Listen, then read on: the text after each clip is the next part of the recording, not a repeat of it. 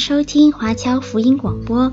我们的制作是免费赠送给对福音感兴趣的朋友，以及希望在圣经真理上成长，并且热心传福音的基督徒。您可以透过电话和电邮向我们索取，或浏览我们的网站 cgbconline.org 来了解我们的最新资讯和制作。您也可以在 Apple Podcast、Google、Spotify 以及 SoundCloud 等各大 Podcast 平台的手机应用程式上搜索 CGBC Online 或加拿大华播来收听华播的制作。我们也欢迎您以自由奉献的方式来支持我们的事工。再次感谢您的收听。各位弟兄姐妹们平安。很高兴今天又可以继续跟各位来分享主日的信息。那当我在读中华福音神学院的时候，有一次我跟我的恩师哦，就是那一位在台湾几乎可以说是教牧辅导方面翘楚之一的张载金教授。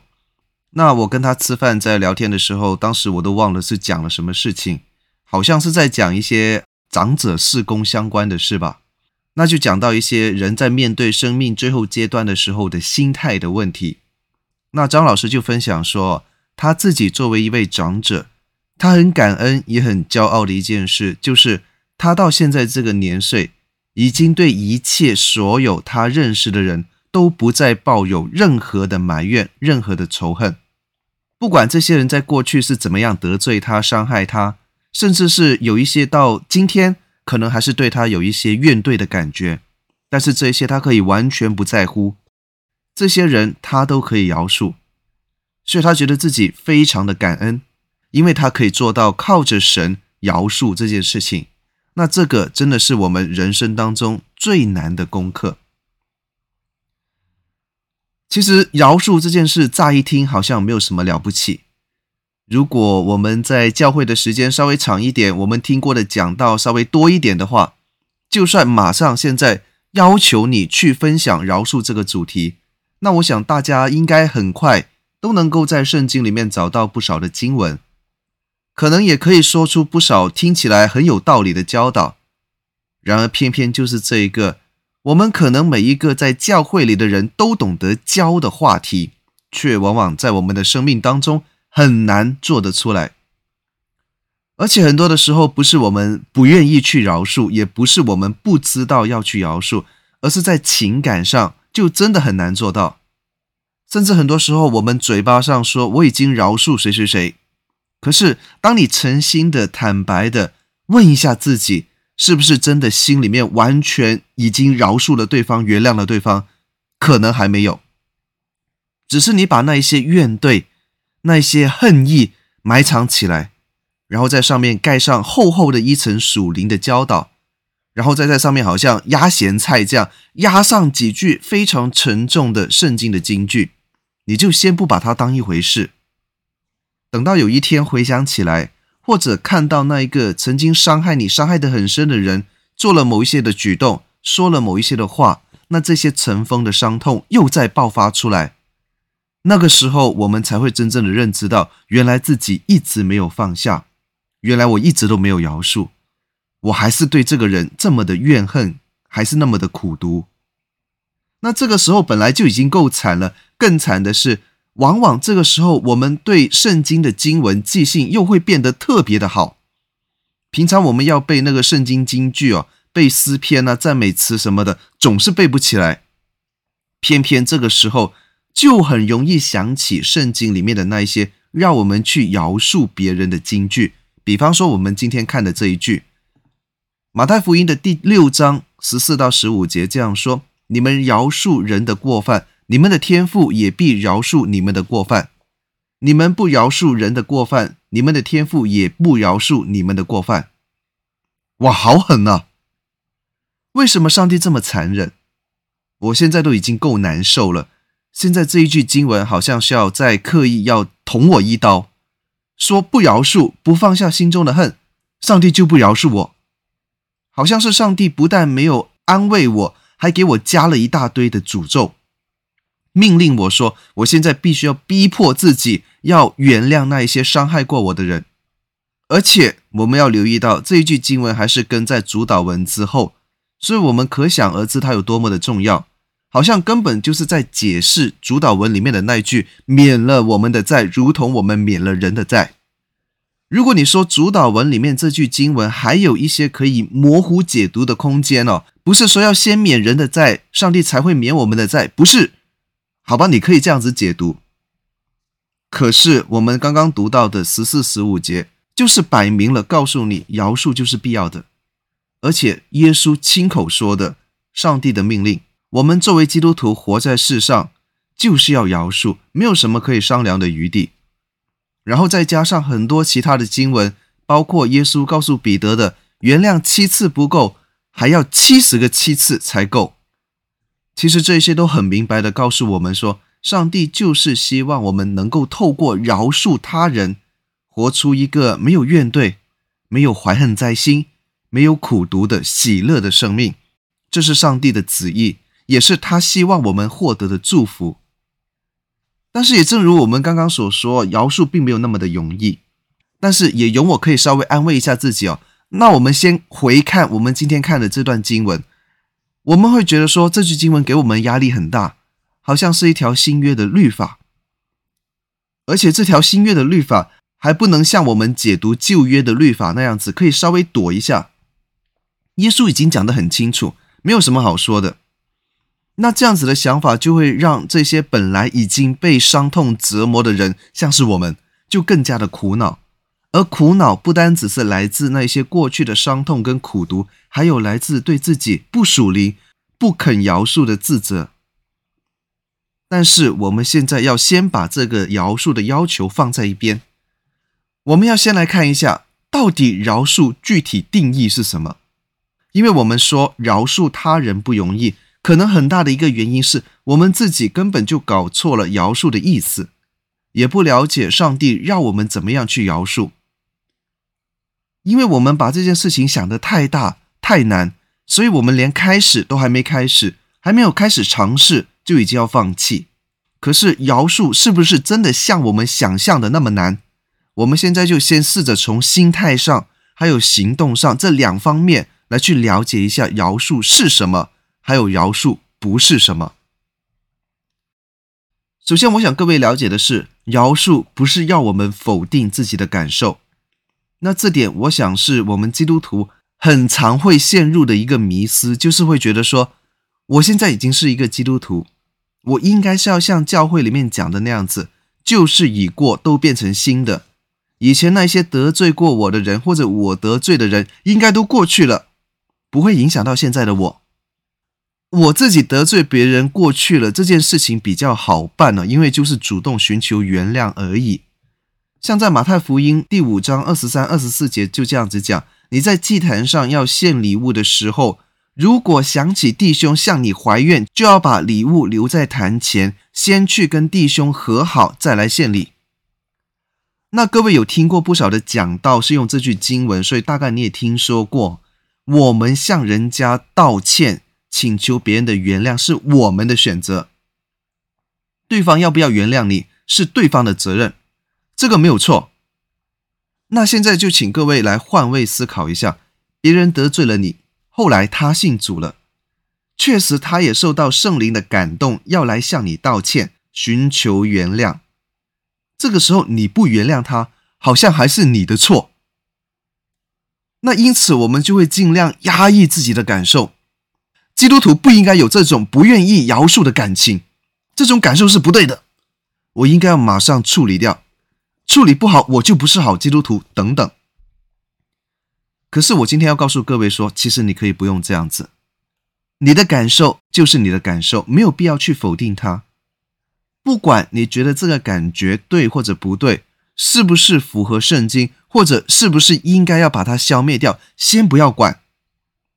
你先要认清楚自己是不是确实有这种感受，不要一开始就先谴责自己的感受，因为我们人一旦开始谴责自己，就会为自己找借口，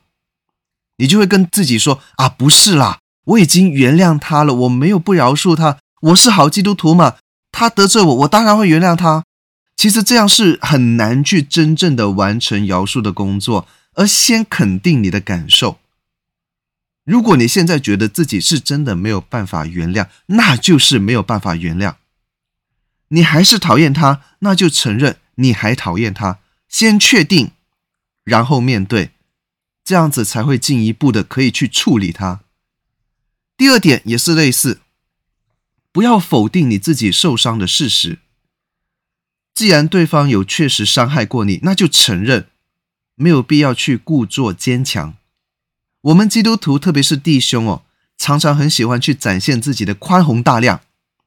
觉得说我都已经信耶稣了，我是去教会的人，我是信教的人，所以我们的心胸应该要宽大一点。那些什么冒犯的小事就算了，或者我们会告诉自己说，当初他其实根本也没有伤害到我了，我心里很健康，我很强大。但是你转过头来，自己是私底下想要捏紧拳头。恨不得下次看到他的时候，一拳打在他脸上。各位真的没有必要。有人伤害你，这是个事实。承认自己有被伤害、被冒犯，这个不是什么问题。我们也不要搞到自己好像很怕别人说自己玻璃心，说为什么这么点小事还会记着。弟兄姐妹们，每个人在意的事都不一样。在别人看来，你在意的可能只是小事。但是同样的，有一些别人很在意的事，或许你也以为是小事。这也是告诉我们弟兄姐妹，不要随便的去论断别人在意的事是小事，不要随随便便说别人是玻璃心，只不过是你们在意的事情不同而已。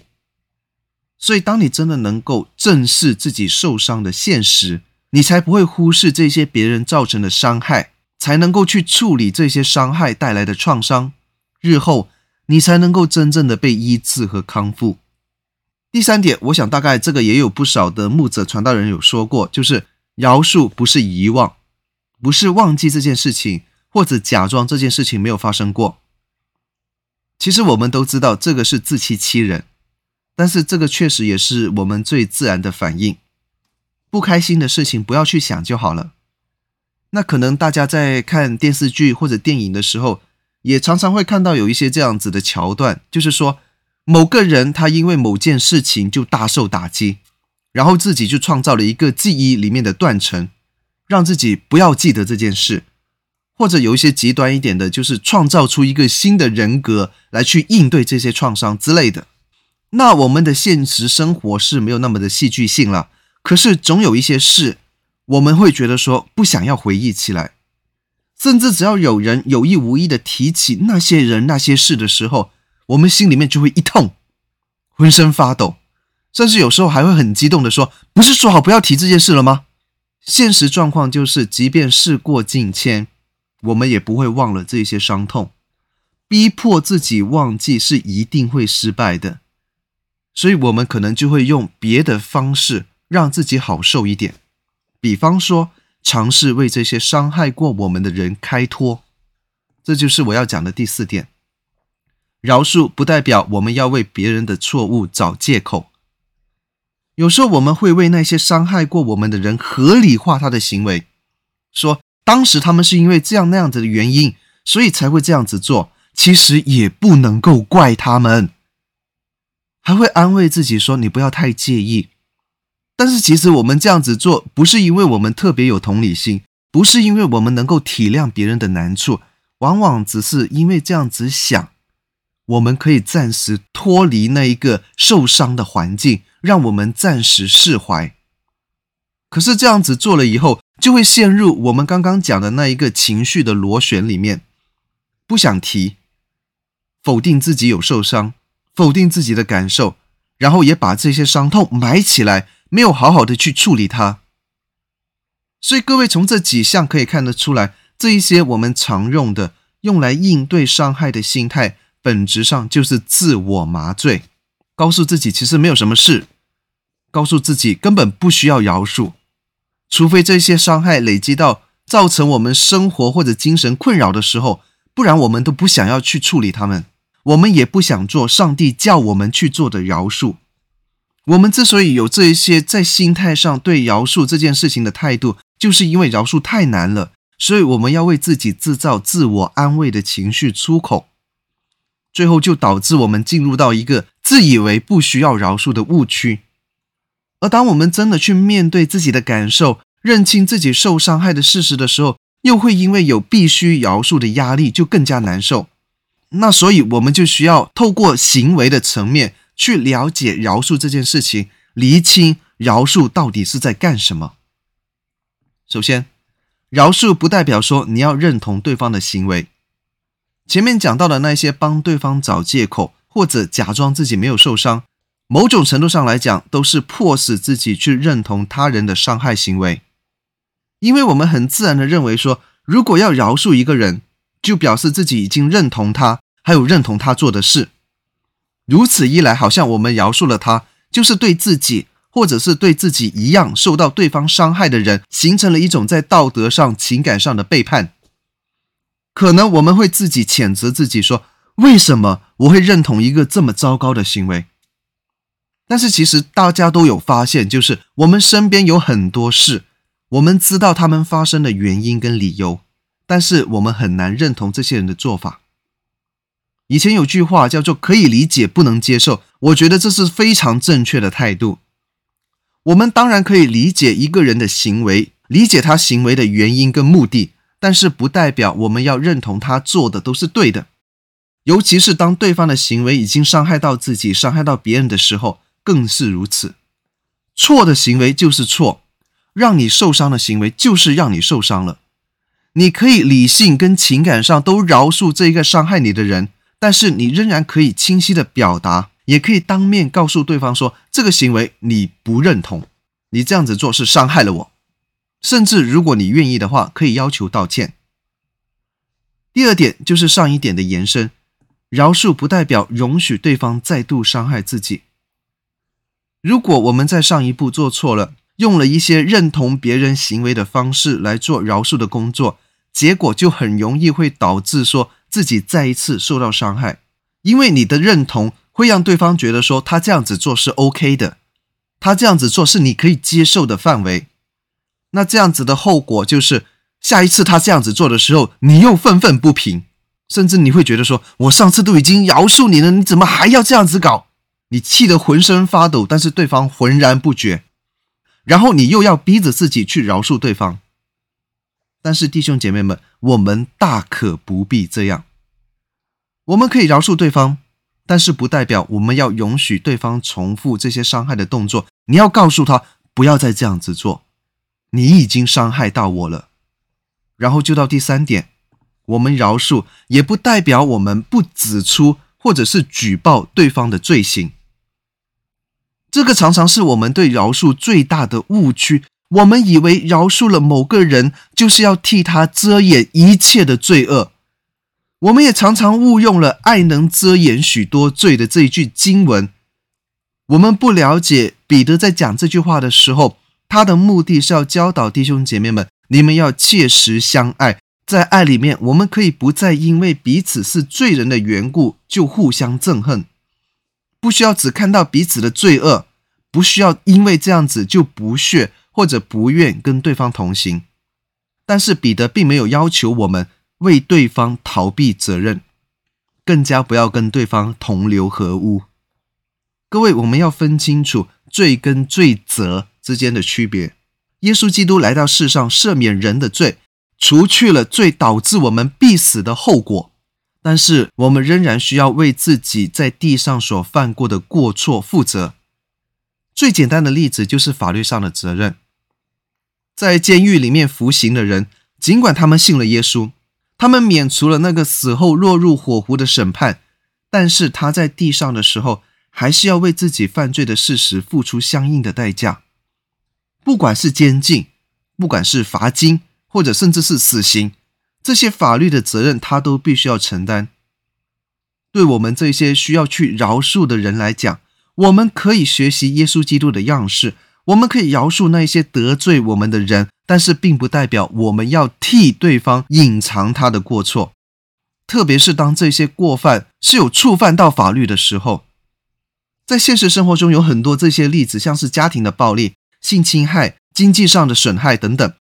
有时候我们会觉得说这些事情当然是不可原谅的，其实并不是。你当然可以原谅和饶恕做这些事的人，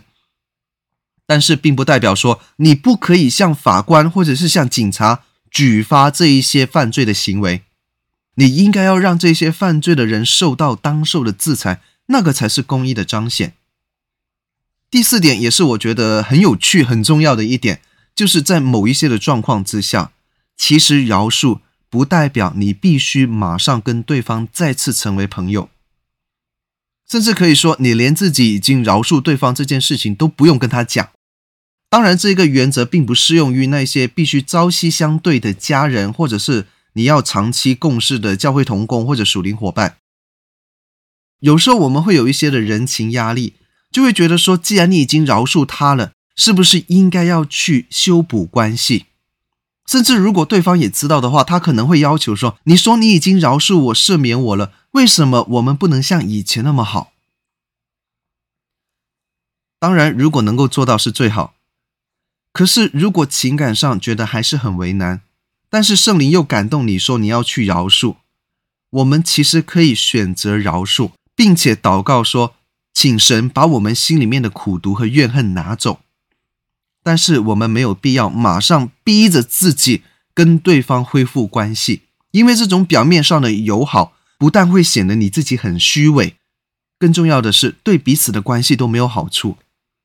反而不能够好好的完成饶恕的工作，还不如两个人先冷静，也不需要因为人情压力感到很愧疚干嘛的，不需要。如果你现在真的没有办法完全释怀，那就晚一些，到时候再说。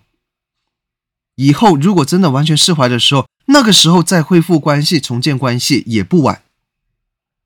所以说到这里，我想大家已经可以看得出来，饶恕就是一个在心态上跟行为上的理性选择。当听到圣经教导我们说要去饶恕的时候，你可以选择要或者不要这样子做。就像圣经教导我们要给那当纳的十分之一，或者我们很常讲的所谓的十一奉献。哦，这是圣经教的，是上帝跟耶稣基督的吩咐。你也可以选择不要。因为讲的难听一点，我们活在世上，不管在教会外还是教会内，我们做的那些违背神旨意的事情还少吗？贪念了、骄傲了、色欲了、嫉妒了，其实不少了，不差这一两样。可是，如果今天你真的决定要好好的听神的话，你决定要听神的旨意，过一个得胜的生活，要有一个喜乐丰盛的生命，要做一个好基督徒。那这些所有圣经吩咐的好事，包括了饶恕，你都应该要选择去做。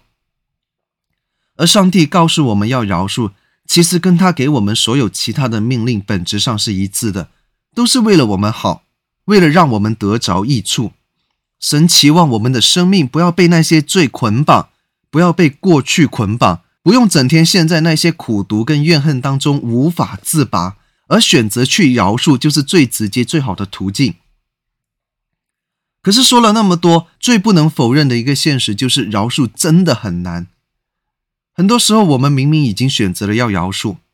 也在神的面前祷告说要饶恕，要除去这些苦毒跟怨恨。可是，可能刚开始几天还不错，还有一点那些释放的喜乐。可是过了一段时间之后，当我们想起那些过去受伤的经历，或者看到那一个伤害自己的人，那种恨意又上来，然后又陷入那一个不愿意饶恕的死循环。尤其是当这些伤害自己的人是自己常常看到的，比方说是丈夫啊、妻子啊、父母、亲戚等等等等，这种饶恕之后又怨恨的周期循环就会更短。而当这一些发生在彼此都是基督徒的关系里面，这种苦恼就更加的严重。不饶恕当然会苦恼。选择了饶恕，走不出去，更是苦恼。而且在这个时候，往往那些不甘心饶恕的人，还会有更大的压力，因为身边知情的人都会劝说：“哎呀，你不要这么执着。圣经里面教导说要彼此相爱，你自己也觉得自己应该要饶恕，但是现在做不到，就更苦恼，以至于在不能够饶恕别人的时候，就更加不能够饶恕自己。如果今天这个是你的状况，我也邀请你重新回看我们刚刚讲的那几个饶恕的定义，同时也请各位认知到一点，就是从你选择要饶恕，到你自己心里、心态上、情感上、行为上完全释怀的饶恕，还是需要一个过程。饶恕是一件我们生命当中的大事，也是上帝明确的命令，所以这个不是靠我们自己就能够完成的事。作为基督徒，我们有神可以依靠。我们可以带到神的面前，请圣灵帮忙，而且重点是我们需要自己知道饶恕的必要性。我们要先做出饶恕的选择。我想各位可能都有听过一个说法，就是说不原谅、不饶恕，就是自己喝毒药，然后期待自己讨厌的人死掉。这是一个很经典的说法，不过确实很有道理。不饶恕，苦毒就会一直毒害我们的生命。搞到我们自己很苦恼，但是对方是毫发无伤，甚至可能会觉得说你的苦恼、你的怨恨很莫名其妙。那既然是这样子，为什么我们不能够听从神的旨意，倚靠神来去饶恕呢？当然，这种让神来帮我们饶恕的过程，也不一定是一帆风顺。有时候我们可能很愿意请神来去平复我们的怨恨，可是当情绪上来之后，我们也可能因为自己不愿意饶恕，就对圣经里面的教导愤愤不平。特别是今天的这句经文，你可能会觉得说，上帝凭什么可以这样子逼我去饶恕？但是如果我们仔细的去思想这句话，你就会发现，耶稣是在用一个很公平公正的方式来去告诫、帮助我们去饶恕。对于不愿意饶恕的人来讲，那些伤害过自己的人是罪大恶极，神怎么可以饶恕他们呢？神怎么可以爱他们像爱我一样呢？但是现在我们再来思想这句经文，我们就当做自己现在正在跟上帝讨论饶恕这件事。上帝告诫我们说：“你要饶恕，要赦免别人的罪，就像我饶恕你们、赦免你们的罪一样。”可是你不乐意，你说我不要饶恕他。他要一辈子背负他自己的罪，自己背负他自己的罪。换言之，就是耶稣，你也不能为他背负罪责。即便他以后信了耶稣之后，他也还是有罪。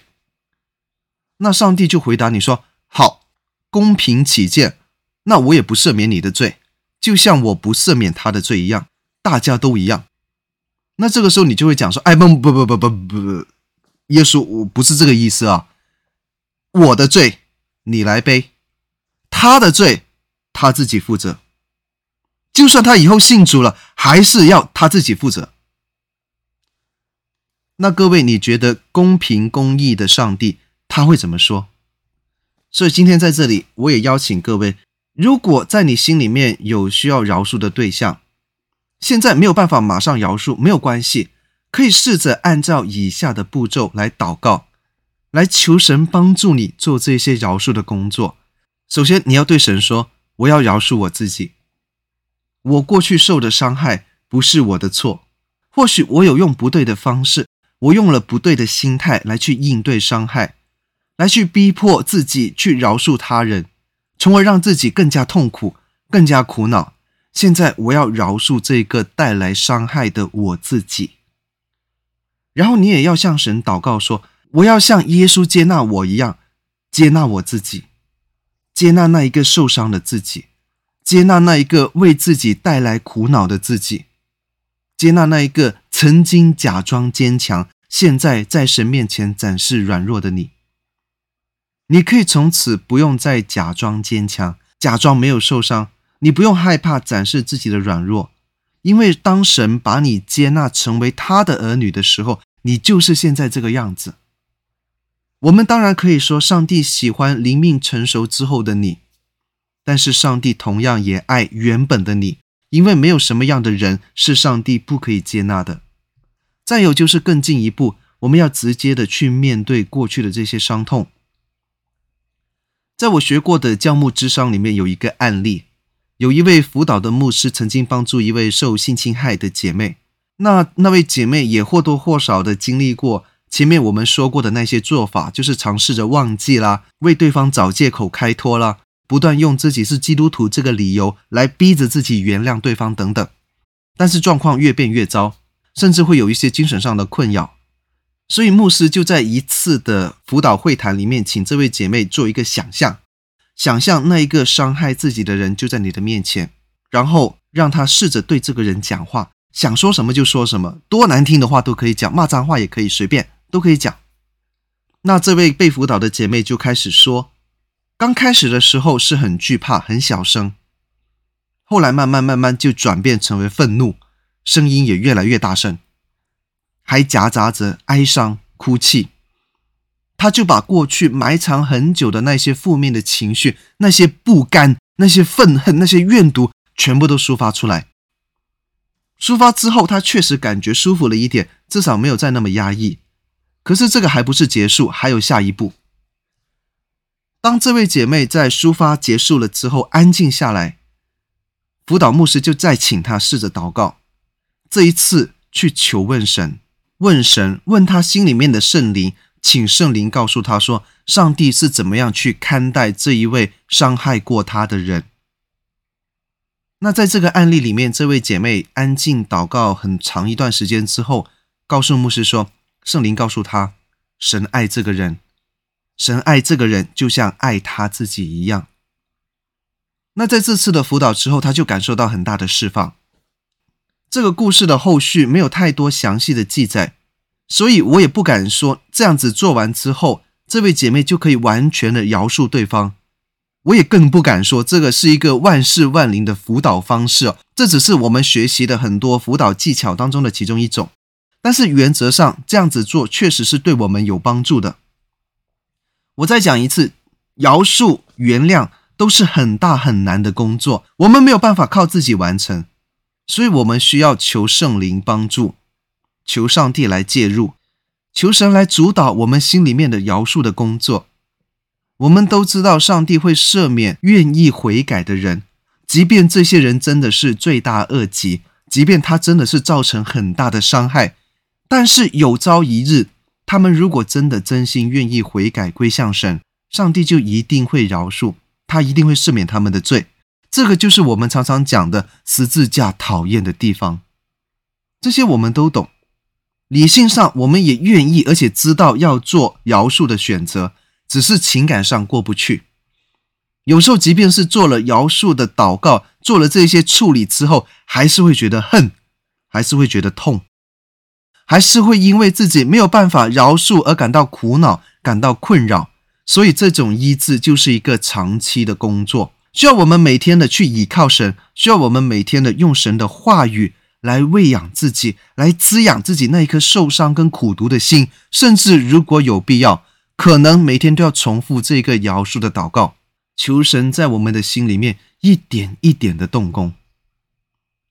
那当我们了解了这些之后，我们再去回看耶稣对彼得说的七十个七次的原谅，各位看得出来，这个彼得愿意做的饶恕七次。跟耶稣要求的七十个七次有没有什么本质上的区别？各位，饶恕七次是很了不起的事，我们不要以为这个是彼得讲的就认为是很简单。没有，饶恕七次很难，大概是我们人类的极限，是我们咬咬牙逼着自己忍下来，很勉强，很勉强，大概可以做得到。可是七十个七次，无论我们用多大的努力，都做不到。我知道很多的牧师传道人都会讲，七十个七次不是七十乘七次，不是说四百九十次就完了。你先不管，你就当它真的是四百九十次，一天一次都已经一年多了。那各位就试着翻过来想一下，除了那一份你可能不是很喜欢，但是为了要养家糊口，必须要去做的工作以外，有什么事情是你可以坚持不收钱，每天都要做的？那就必定是我们能够乐在其中的事。所以这个听起来就很荒谬了。你每天要饶恕一个得罪自己的人，还能够乐在其中？所以这个就需要我们转换心态去看待，把这一个每天倚靠神去饶恕的功课，转变或者看成是。倚靠神，每天战胜负面情绪的得胜经历。各位，这个不是自欺欺人。我也不是要你去美化你自己痛苦的经历和受伤害的事实，不是叫你去骗自己说这些经历都是好的，不是。我们教会的牧者传道人常常都会讲，苦难是化妆之后的祝福。这个说法当然是很好，很安慰人。但是这句话对于正在受苦的人来讲，不是很好听，因为它中间跳过了一些过程。再讲一次，我没有否定这句话，这句话很好，可是中间少了一些过程，少了一个医治的过程。事实上，受伤就是受伤，苦恼就是苦恼，我们没有必要把它办成一件好事，我们没有必要把它美化。但是，当这些伤害、这些苦恼、这些困扰已经出现在你的生命里，我们可以做，而且我们应该要做的，就是要倚靠神，